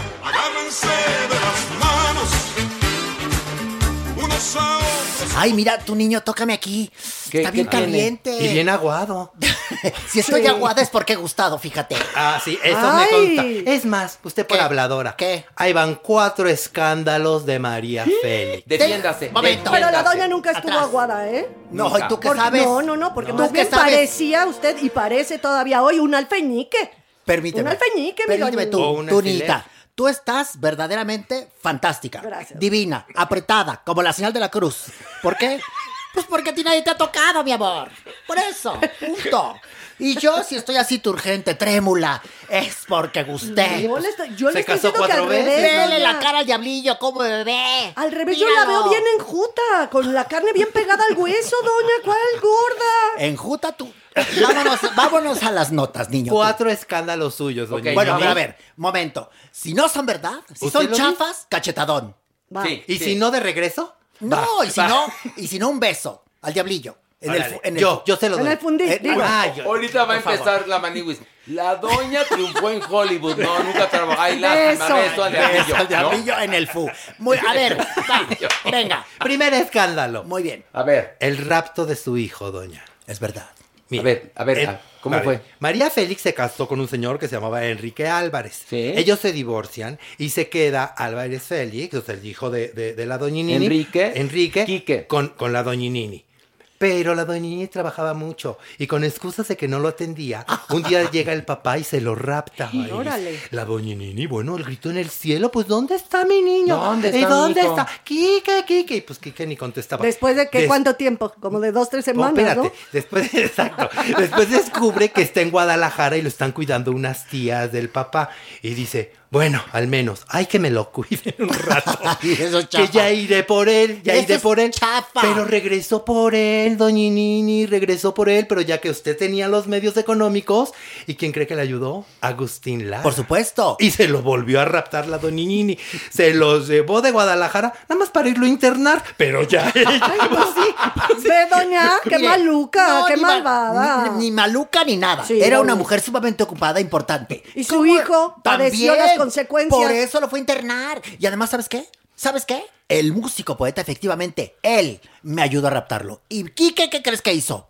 ¿Qué? Lo quiso envenenar con champú. Eso es verdad. Eso sí es verdad, no lo que tú estás contando. Otro escándalo. Larailo, asqueroso. Otro escándalo, doñinini, suyo. ¿Cuál? Mire, Jorge Negrete, cuando se casa con usted, le regala un collar de esmeraldas. Sí, ¿Lo sí, recuerda? por supuesto. Sí. Bueno. Un aderezo muy precioso. Bueno, él muy llorondo la presumía por todos lados y usted con su collar de esmeraldas que se iba que de parecía boca. yo perro, que me traía con el collar por un lado para otro. Bueno, lamentablemente, pues muere Jorge Negrete en el 53 y hereda a su hija Diana y le deja todo.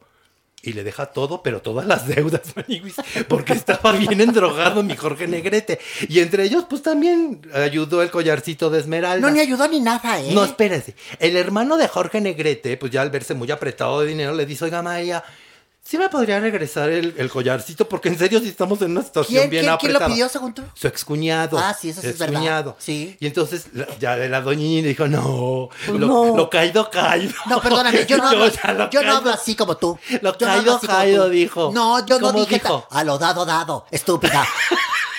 ¿Ves? ¿Cómo es chafa lo Pero que estás tenía diciendo? razón la doñiñini, Bueno, ¿eh? Porque le pues iban a sí. quitar su collarcito Espérate, de ¿qué ¿Qué esmeralda. hubo aquí la Pues que- sororidad presente? Pues ¿Y que luego me la, de- me la demandan a la doñinini. Ay, no, no, no, Para no. quitarle el collar. ¿Y qué fue lo que esto hice? fue hasta el tribunal, hasta ¿Y- el tribunal, ¿eh? ¿Y qué fue lo que hice? No, pues nada, usted muy lista. Querían hacer hasta una película sobre el collar, pero la doña no, no lo, impi- lo impidió. No, no, no hagan eso. A fin de cuentas, se muere la doña y se le queda Luis Martínez de Anda, Eso que era es, su asistente. Eso es chafa, fíjate. Porque el aderezo precioso de Esmeraldas se, se- se fue a Cartier. Y ahí lo, lo hicieron otras joyas. Lo hicieron que Mis saurios, mis lagartos. Los lagartos. Las Los serpientes. cocos, los cocodrilos. Los cocos, no, esos eran tus hijos, o quién sabe quiénes eran, pero no. A mí me hicieron unos fantásticos. Oh, unos Tercer fantásticos. chisme, doñinini, Ah, tercer chisme. Mira, ahora sí, llevas dos cachetadones, pero venga. A ver, Venga. usted se nos muere, doñinini, ¿no? Ya, Sí. se nos murió lamentablemente. Y pues, ¿sabe qué? Que su hermano pidió su exhumación.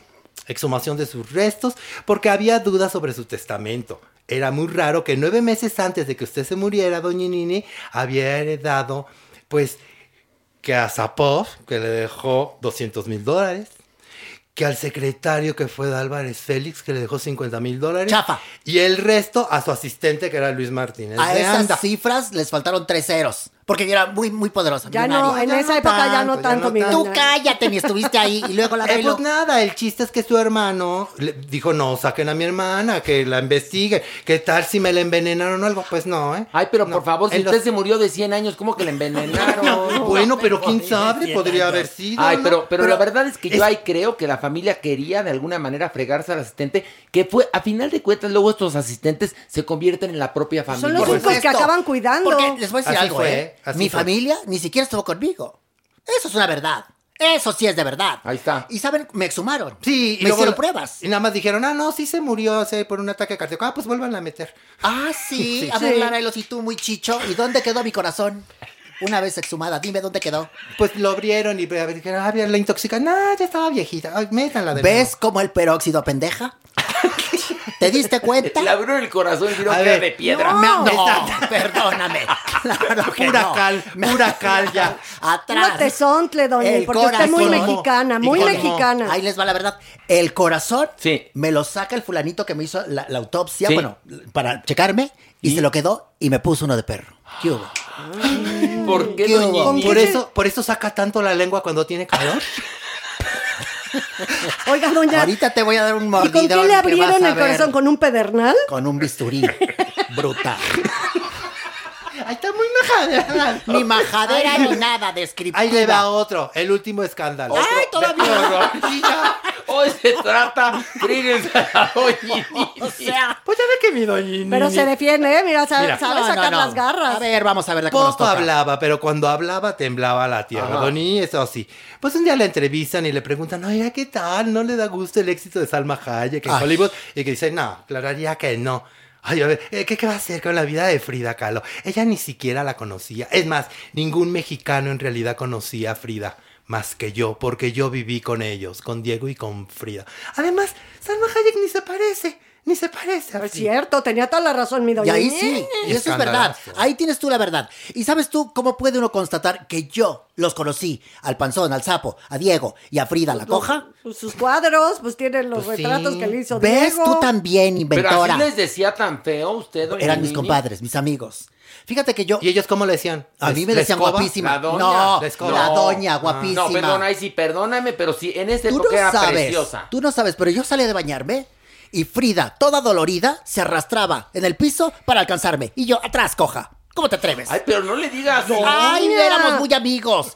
Y el sapito, el sapito Diego Rivera, me Sí. escribía unos poemas que yo le decía, ¿cómo te atreves con tu cara de Sapo. Tú muy bien, tú muy bien. Pero entonces yo en agradecimiento, porque sí, ciertamente me recibían ahí en la Casa Azul. Sí. Si ustedes van alguna vez, cuando se abra este museo otra vez, porque está cerrado ahorita, ¿no? Sí, sí, sí, sí. Muy bien. Las medidas de seguridad muy bien, sanidad todo muy bien. Ok. Pero cuando vayan, entren en la recámara de Frida y con un espejito vean hacia la puerta, hacia arriba. Ajá. Ajá. Y ahí yo dejé una pista. ¿Cuál, doña? Un chicle, un chicle. Como un Sí, un chicle, motita, un chicle motita Un de chicle. plátano. Dejó de unos plátano. tazos, unos tazos. Unas corcholatas. No, unos tazos. Miren, dejé ahí escrito, Diego, Frida y yo, María, estuvimos aquí. Pero ¿cómo ¿Y por qué te escribió? ríes tú? Pues porque me pareció No un te rías mensaje así. de baño público. No te rías así que pareces idiota, por favor. Pues no sabe que no debe rayar las paredes de los museos. Pues, ¿qué crees? ¿Pero qué crees? Era una pista, está escondido. En ese entonces no era museo. No, es un decir, pero ya, me En la, ya ese la veo con un entonces clavo. Era un bacanal aquello. Era un bacanal, la Sí, pasaban sí. sabroso. Corría la morfina, la heroína, la coca, la mota, la niña, la Santa María y, y cuánta droga había. Eso es una verdad. ¿Ves? Te dejé patidifuso, tú, Laray, lo horrendo. Ya, ya acabé con usted. Quiero bajar un No, nivel no, mal. no, tú no acabaste conmigo, yo acabé contigo. Está bien. Un nivel más. Un y nivel vámonos. más, vamos. Ay, no, yo ahorita ya estoy como Ah. en casa de Frida, bien pacheco. En serio, ya llegamos Bien tan abajo. Me tienen exhausta, ¿eh? No, yo estoy, ya llegamos tan abajo que yo Oiga. ya me siento hasta drogado. ¿qué? Doña Nini, ¿Qué? debería llamar a su amiguito Ernesto Alonso porque este va con él. Es que fíjate que estás durmiendo, no lo quiero molestar. Ah, pues eh, sépanse. ¿Me llamaron? ya ven, ya lo llegó? despertaron. ¿Ya llegó? Ernesto, ¿Me llamaron? disculpa que te molestaron. Ya te despertamos, pero qué bueno que estás aquí porque me están poniendo en entredicho estos No, dos, no, estos no. tres, No, estos cuatro no, con el no, diablillo. No, no, no. Pero María, ¿cómo es posible que te tengan entre la espada y la pared de estas dos personas? Qué bueno que llegaste, Ernesto. ¿Me traes medias? Te traigo medias y completas. No, don Ay, Ernesto, qué ahora sí que bárbaro, ¿eh? chistoso. Bravo por el Ay, chistorete, don- don Ernesto, tan simpático. Por eso siempre, por eso la comedia no se le dio nunca, ¿verdad, don Ernestillo? Respeta No, pero espérense, Ernesto. Era bueno en el Al señor melodrama. telenovela. Tanto se, le- se le dio. Ustedes dos me siguen faltando al respeto y los veto de televisión. Ay, Ay. estamos más vetados que la vetación misma. Escuche, escuche, don Neto, que esto le va a incumbir. No, no es Don ver, no, no, Neto, no, no, ¿cómo? es Ernesto. Soy el señor telenovela. Por supuesto. Por favor. Pues precisamente saben que eh, le dejó sin derechos a Televisa de sus A ver, a ver, 170. a ver, ordénese, ordénese. pégate bien Sabe que usted, Ernesto Alonso, dejó a Televisa sin los derechos de sus 172 obras. Sí, Literarias, es verdad, produ- como productor y director. Yo soy el señor telenovela. Yo fui el que inventó la telenovela. No tenemos mucho que agradecerle, don Ernesto. Qué bárbaro el bien que le hizo a este pueblo. No, pues la verdad sí fue época de oro de las Yo llevé telenovelas. a los mexicanos y a las mexicanas a soñar con historias francamente preciosas. Bravo, de pie. Nada Yo- de clichés, Diablillo, nada de estereotipos. Muy bien. Yo Bravo, quiero decirte que aterré a millones de seres humanos con el maleficio. Y eso que no lo están viendo ahorita. Yo, yo encumbré a muchas actrices que eran mis comadres y a muchos actores que me los quería echar. ¿Cuál era su favorita actriz, don? Mi favorita siempre fue María. Por supuesto, ¿qué hubo? Ya tenía yo preparada la mano. María. Ya tenía yo preparada la mano. Fue mi favorita. Gracias, Ernesto. Y después vinieron las demás, pero el asunto es, a ver, Lara y Lo, ¿qué es Pues- lo que quieres decir? Pues que se lo siga agradeciendo a Esther Anaya, que fue su nuera. Terana ya fue Su mi mano derecha. Sí, sí. Esa mujer trabajó conmigo contra viento y marea. Pues fue su, su heredera universal. Y yo no iba a permitir que estos se quedaran con mis derechos, así que se los di Bueno. a Tere, pero le, le trunqué la carrera porque no la han llamado ni para, Ya sé. ni para trabajar en World TV. Ya, a pesar de que usted había firmado un documento, un contrato con Televisa, que le había cedido todos sus derechos por los próximos 100 años. ¿Qué tal? Pero las autoridades dijeron, no, no, no, no, no, no, papacitos chulos, ese papelito queda sin valor. Así es que la única heredera es la señora Tere. Yo antes de morir le dije a Tere, Tere, te van a querer chingar los derechos. Sí, así me hablaba yo con ella. Ay, qué vulgar. Tere, te quieren joder. Tere, no te dejes. Me hicieron firmar un contrato leonino que yo firmé porque ya estaba yo, pues, muy mayor. Sí, ya estaba muy mal. Pero al final, antes de mi último suspiro, le dije, Tere, Tere, Tere. Be careful. Porque somos bilingües, Tere y yo. Oiga, pero de verdad, usted hizo match con Tere, ¿eh? Porque mire, mi Tere se casó con Juan Diego, ¿no? Mi Pero- hijo adoptivo. Ajá, su hijo adoptivo, pero cuando se divorciaron, usted hasta perdió relación con Juan Diego. Acogió a Tere como si fuera su propia hija. oiga. Tere era de mi confianza. Su mano y derecha, esa- ya lo y dijo. esa mujer sabía trabajar y por eso la nombré mi heredera universal. Y Tere tiene todo, todo, todo, todo lo que yo acumulé. Y se lo merece porque trabajó. Ernesto, Muy bien. ya no hables más hasta que lleguen tus abogados. Por favor. Y tú, Lara, ¿y lo de dónde sacas estos chismecitos? Hombre. Chafas, horrendos. No son chafas. Ah, ¿no? Son ciertos. Sí, a ver, no, vintage. Y vamos a bajar un nivel más. Un nivel. Agárrense de las manos. Ay, no, ahora sí ya estoy agotado. Es que Ay, aquí hace mucho calor. más. ¿A Don Ernesto ya agarró. Calor. Don Ernesto ya agarró en el tercer cuarto círculo del infierno. Él se despierta, aparece, llega, nos basurea. Bueno, no, no, no, no, no, no, Ay, se no. va. Y Ustedes- ni se despide. Porque llegan haciendo un escándalo espeluznante. Eso es horror. Vaya a darle un poquito de vida a esta muerte. No, ni vida ni nada. Aquí estamos muy bien. Ay, bueno. Esperamos siempre con ansia el 2 de, de noviembre y el día primero. y Oiga, estamos felices. le voy a Y- contar de alguien que seguramente no está aquí. ¿Ah, quién? Miroslava. Es verdad, no está. Miroslava. Muy guapa. En 1955 la encuentran tirada en su cama, muerta. En su mano derecha, una fotografía de Dominguín. En su mano izquierda, tres cartas. Así. A ver, a ver, ¿cómo, cartas, cómo? a ver, Una foto de, de Dominguín, Luis Miguel Luis Dominguín. Miguel el torero. Dominguín, El, torero, que es papá de Miguel Bosé. Por supuesto, de esa niñita chistosa. to- Ok, Miguel. y Y, y- y en su otra mano, tres cartas. ¿Para qué? Una para su hermano, una para su papá y el otro para su apoderado. Ok. Pues mira, resulta esto. Ella, pues tenía su ama de llaves, ¿no? Su Sí. ama de llaves, que se llama María del Rosario, le dice, ¿sabes qué, Chayito? Porque le decía Chayito, ¿sabes qué, ¿Y Chayito? tú cómo sabes que le decía ¿Por Chayito? qué? Porque yo investigo, señora. Tú eres muy igualada. ¿Sabes qué, Chayito? Vete a descansar, vete a tu casa y no regreses hasta mañana después de las seis de la tarde. Ay, señorita Miros, porque el Chayito medio... Ah, le decía Miros. Sí, medio así, medio Sí. confianzuda. Mira, nada Ya más. llevaba más de nueve años trabajando con ella. Claro. pero, Ok. Ceñito Miros. Ay, no, pues no, no, vete, vete, Chayo, vete. Ya se va Chayo. Llega, llega al otro día, como le dijo a las seis, ya llegué, señor. Pues nada, tú, que no le contesta. ahora sí que los mariachis Los callaron. ma- Y dijo, ay, pues la Chayo, yo, yo vengo cansada, yo me voy a dormir. Hasta el día siguiente, Bani Se la encontró. Se la encuentra. Pero espérame. ¿Chayito llegó a GTA? Sí, pues Sí, ella venía. venía, sí. Ha de haber vivido lejos. Porque le dijo No, que pues llegara sí. ya tarde, como Sí. 6, 7 de la noche. Ah, entonces no, ya. pero 6, 7 de la Llegas a trabajar, no llegas a dormir. No, doña. bueno. Estamos ya en otro momento, por favor. Ay, bueno, y entonces. Pues nada, el caso es que al día siguiente encuentra el cuerpo de Miros. Nada más. pobrecita, toda desfallecida ahí en su cama, obviamente. Pero, ¿qué?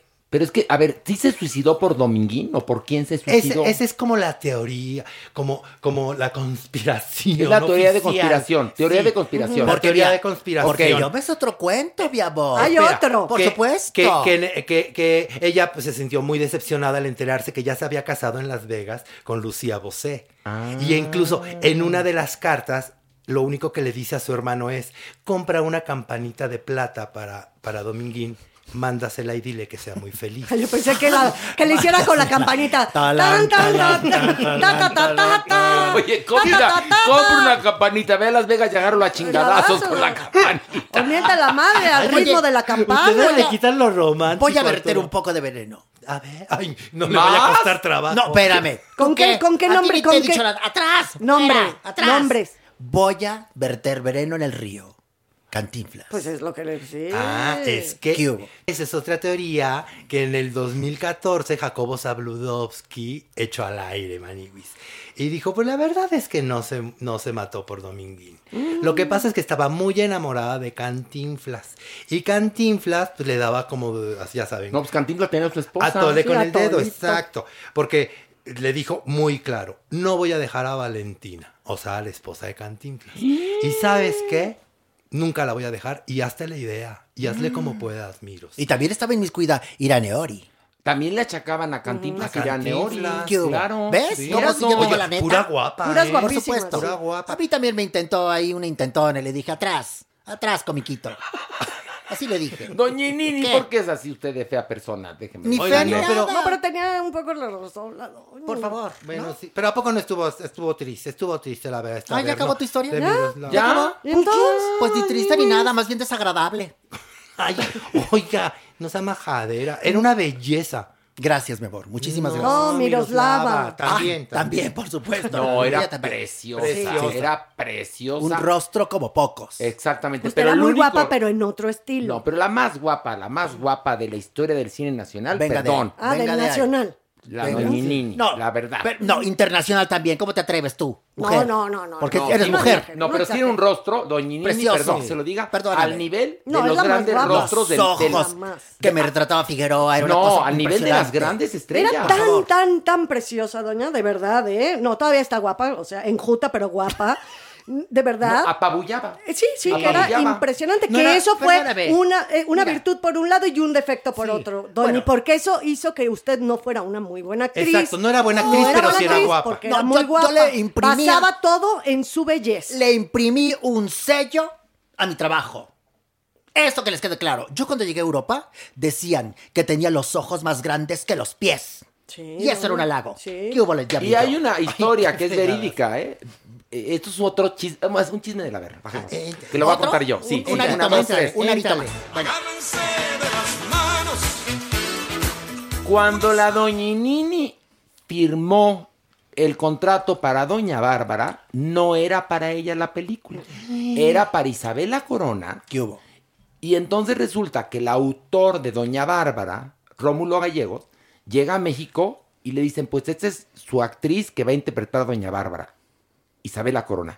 Y en eso conoce a la doña y dice, No, pues. no, como mamá me la... No, no, no, no, no, no, no, no. Doña Bárbara es la Doña Nini. No, claro, si la belleza Ah, de la doña es la y ahí máxima. está. ¿Y qué Y hizo Isabela Corona? Pues Isabela Un Corona... entripado. No, pues No, yo creo que se emputó, pero pues nada más. ¿Qué Porque te puedo decir? actrizaza, ¿eh? No, gran actriz. Isabela Corona, pero con la pena Sí. contra no, la belleza de la pues, doña gracias. Nini no había talento que aguantara. Muchas gracias, de verdad, se los agradezco. ¿Eh? Si yo me creyera todo lo que me dicen, estaría loca.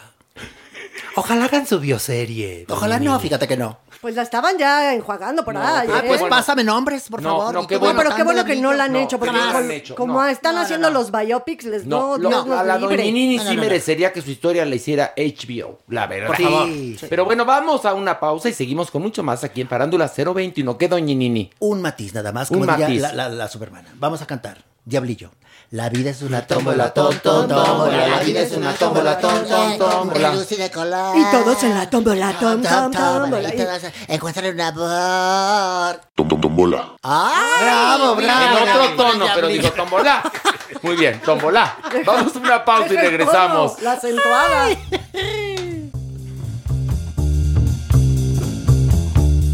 Y bueno, estamos aquí en Parándula 021, triunfadores, dignos. Gracias por, por su preferencia, por descargarnos, por escucharnos, por sobarnos, por, por todo lo que usted quiera. Llegó el momento de la frase de la semana. Mario Lafontaine, este, por favor, exprésate, express yourself. Bueno, esta frase es de Reginald Dwight, mejor conocido como Sir Elton John. Ok. Si no hubiera sido por Elvis, no sé dónde estaría la música popular. ¿Y tiene razón o no? A ver, Absolutamente. tú como melómano, di, ¿sí o no? Absolutamente. Elvis cambió el, ru- el rumbo de la música. Lennon dijo que sin Elvis no era nada el rock. Y es verdad, la primera gran estrella, a pesar de que venía de los afroamericanos y que estaba Chuck Berry, Little Richard y todos, la primera estrella pop de rock es Elvis y cambió todo. Sí, mi vida dorada, de veras, qué bueno que están aquí, mi vida. Y yo sí creo en esa frase, mi vida. ¿Saben por qué? Ay, porque Elvis me hizo mover la pelvis, mi vida. Y si no, pregúntenle a Omar, Omar mi fierro. Besos a todos. Cuéntanos de tu miembro. a ver, dame la agarré, no. Mira, se le cayó Oye, la quijada. Se le cayó la quijada. Se le cayó y eso que la no soy de quijada. las quijadas caídas, mi y para amor. completar tu frase, sin José Alfredo no hubiera borrachos. Aquí. No, sin. José Alfredo no habría poesía en México. Y borracho. Y José borracho, Alfredo, por José. Alfredo es igual de influyente que Elvis en el mundo de la canción regional y muchísimos rockeros como Bumburi, como eh, Sabina han dicho que sin José Alfredo no hubieran existido. No, yo, yo creo, yo, yo creo, yo, yo en lo personal, que nadie compuso mejor la canción ranchera que José Alfredo. por Es- supuesto. Es muy mi Juanga, opinión. yo Juanga también. Tú, pero, Juanga, pero pero- Juanga inventó la balada ranchera. Exactamente. Es muy hermosa y también. sí, sí, hay muchos que nos hemos emborrachado con José Alfredo. ¿Cómo no? Y entre ellos ¿Cómo mi no? Chabela Vargas se No, ponía bueno. unas, bueno. Ay, ni- Ni la mencionen porque ahorita no sale por aquí. No, no Ay, saben. Chabela, luego hay que invitar Con a esa Chabela. voz, que esa como- voz tan bonita. Pero no, pero la voz que tenía de joven mi Chabela, que No, impresionante. Mi favorita. Bueno. ¿Qué? La Macorina. La Macorina. Además, Es mi favorita. ¿qué? Chabela Vargas. Sí, Sí. es que qué, qué- qué- qué joya. Y la interpretación. Escuchen, miren, dense la oportunidad de escuchar a Chabela Vargas para que sientan cómo se canta la canción ranchera con las vísceras. Y con esto nos despedimos. Gracias Mauricio, gracias Jeremy, gracias Mario, gracias Daniel Vives, gracias Maniwis, gracias Pilar Bolívar y gracias al Diablillo y a todos por escuchar y sintonizar Farándula 021. Hasta la próxima semana. Gracias. Esto fue Farándula 021. Recuerda, un nuevo episodio cada jueves. Fanfarrias para salir. Fanfarrias para salir, fanfarrias para salir. Mauricito, ¿te ¿Qué ole? gusta? Muy bien. Muy bien, Sí. muy bien. How would you like to look five years younger? In a clinical study, people that had volume added with Juvederm Voluma XC in the cheeks perceived themselves as looking five years younger at six months after treatment. Look younger, feel like you. Add volume for lift and contour in the cheeks with Juvederm Voluma XC. Reverse signs of aging by adding volume to smooth laugh lines with Juvederm Volure XC. For important safety information and to find a licensed specialist, visit juvederm.com. That's J U V E D E R M.com. Not for people with severe allergic reactions, allergies to lidocaine, or the proteins used in Juvederm. Common side effects include injection site redness, swelling, pain, tenderness, firmness, lumps, bumps, bruising, discoloration, or itching. There's a risk of unintentional injection into a blood vessel, which can cause vision abnormalities, blindness, stroke, temporary scabs, or scarring. Talk to a licensed specialist to find out if it's right for you. Hello, this is Danny Pellegrino, host of the Everything Iconic podcast, and I'm here to tell you all about Splash Refresher because hydration is mandatory, but boring is not. Now, I love my water, but if I don't spice it up, I'm not going to finish what I took out of the fridge. That's why I love my Splash Refresher, which is flavorful, delicious, bright, hydrating, and zero calories. The wild berry flavor is my fave. No, wait, is the pineapple mango flavor my fave? You know what?